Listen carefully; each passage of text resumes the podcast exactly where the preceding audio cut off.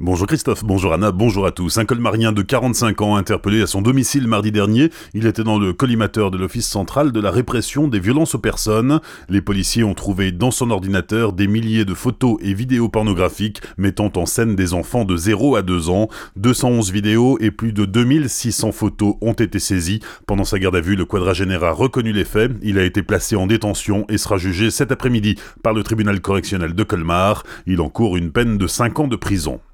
L'enquête se poursuit autour de la disparition de Sophie Le Tan. Les enquêteurs ont collecté une centaine d'éléments qui sont actuellement en cours d'analyse dans les laboratoires spécialisés. Tous proviennent du domicile du principal suspect, Jean-Marc Reiser.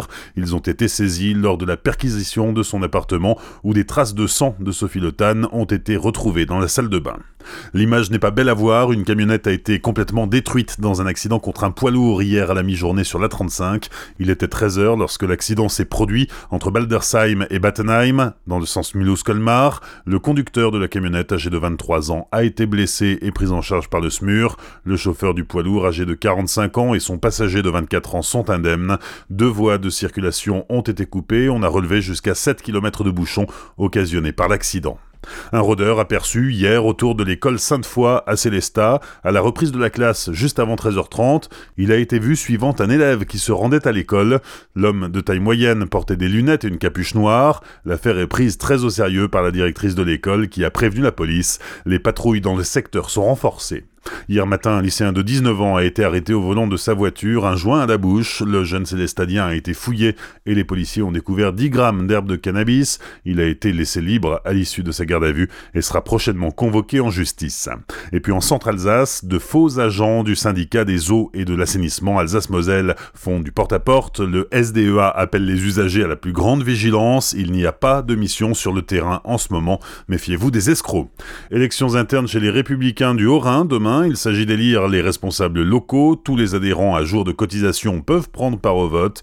Un bureau de vote physique est ouvert de 8h à 18h demain au 10 rue Émile Vorer à Colmar. Le vote en ligne est également possible.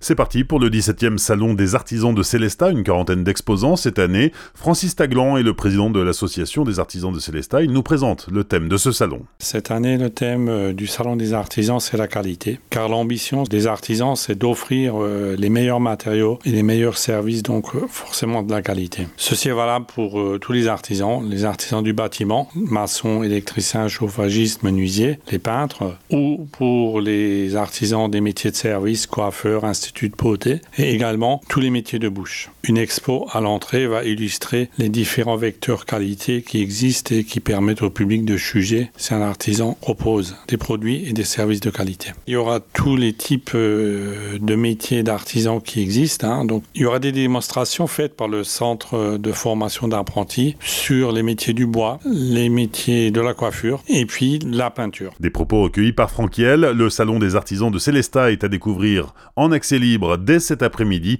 et jusque dimanche soir au Temps Matin de Célestat. Les sports du week-end, il y a du hockey sur glace ce soir, 9 journée de Ligue Magnus. Strasbourg reçoit Anglais à 20h à l'Iceberg. De son côté, Mulhouse joue à domicile également contre Gap demain à 18h.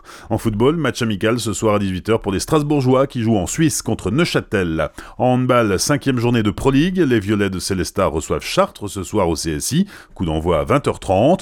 Dans le même temps, Strasbourg affronte Limoges. Enfin, il y a du basket ce week-end, cinquième journée de Jeep Elite. Dimanche après-midi, la SIG accueille Limoges, match à 18h30. Bonne matinée sur Azure FM, voici la météo.